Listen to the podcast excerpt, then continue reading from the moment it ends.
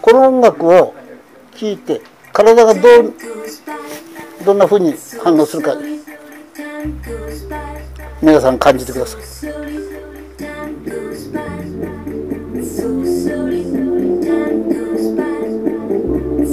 人の目を気にしないで 自分の世界に入って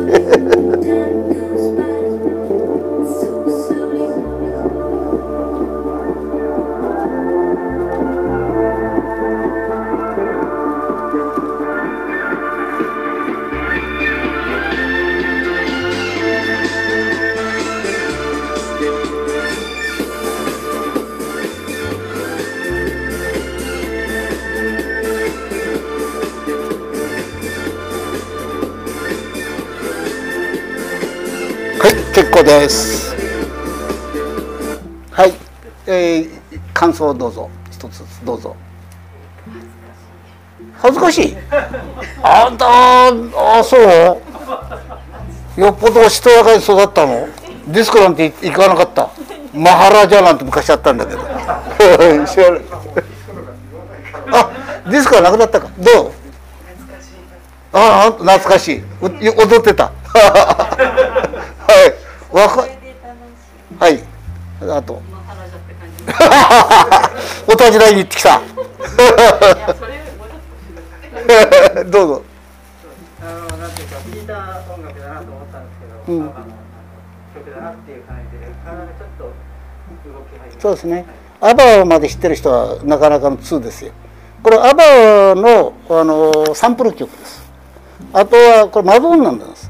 アバはもう少しゆっくりですアバあの確かにあの前奏は全くアバを使ってます。でバンダンダのハングアップって言うんです。じゃああのその先はちょっと流してほらこれはマドンです。いやそう流して。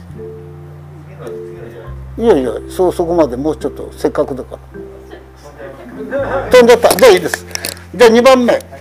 ちょっとライトを落としてください。これをこっちも全部落としていいよ。真っ暗でいい。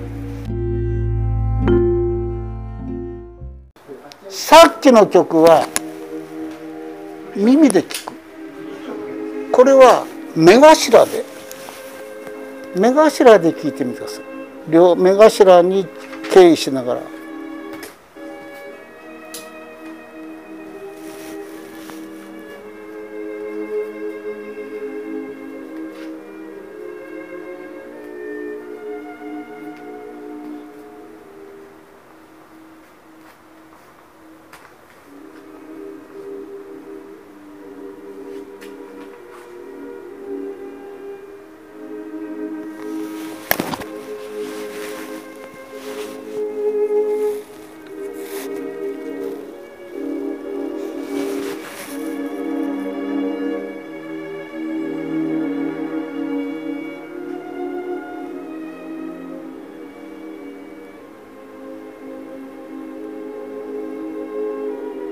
構です。どうぞ消してください。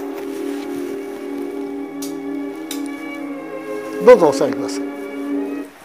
あのーこの曲もさっきのマドンナの曲も YouTube で聴けるはずですからぜひあの今度あのご自宅で聴いてみてください。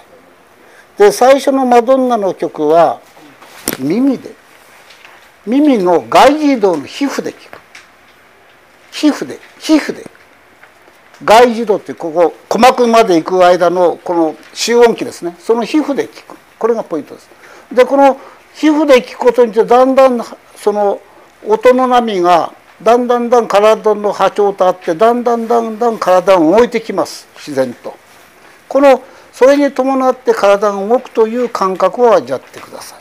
つまりこれは自然と楽しさです。ですから若い人がディスコティックな音楽を聴いて一時的な楽しさを味わうことができるっていうのはこういうことです。ただしこれは若い人だけじゃなくて誰でも感じられるわけです。例えば太鼓ですね。太鼓のリズミックな音で自然と力強さもあるけど楽しさもあります。太鼓っていうのはね。この2番目の曲。これとても大事な曲です。ここに書いてありますようにベートーベンのトリプルコンセルト。というの第二楽章です。で YouTube を見ますとヨーヨーマのやつが出てきます。あれはダメです。えーとこれはカラヤン式のロストロボービッチと誰かの三重奏ですからカラヤン式のやつを聞いてみてください。とても目頭に聞くというのがいいと思います。ということでこの両目頭に聞くという練習をしながら発声は両目頭に定位しながら発声でした。見本だけ示しておきます。本日の天候は晴れです。本日の天候は晴れです。えーと日森真一という人がもう亡くなりましたがまあご記憶の方いらっしゃると思う。こういう方です。えーと冴えないサラリーマンを演じされたらもうピカイチと言われた迷惑迷脇役です。黒澤明の「生きる」志村隆が主人公でしたがそれが市役所の課長か何かやってたその下に部下何人もいる。なかなかめあの演技達者の部下いっぱいいるんですがこの中の一人がこの方です。私はね会社に行けば上司にいじめられ家に帰っても女房にとかこうやってね酒飲みながらねやってこう言うような人です。この8センチ近いです。本日の天候は雨です。こんな感じ。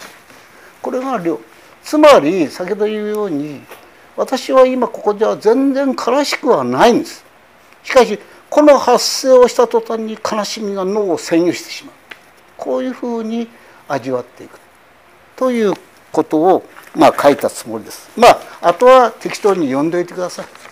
それであとはですね、えー、書いたのは呼吸法と座禅の仕方と視覚の修練。視覚の修練もとても重要なことなんですがそれはちょっと時間がありませんので。こういうことをまあ私は月1回ここでやってそれはどんな意味を持つのか。座禅の使用とどういう関係を持つのかをここでやっています。以上で一応終わります、えー、ありがとうございました。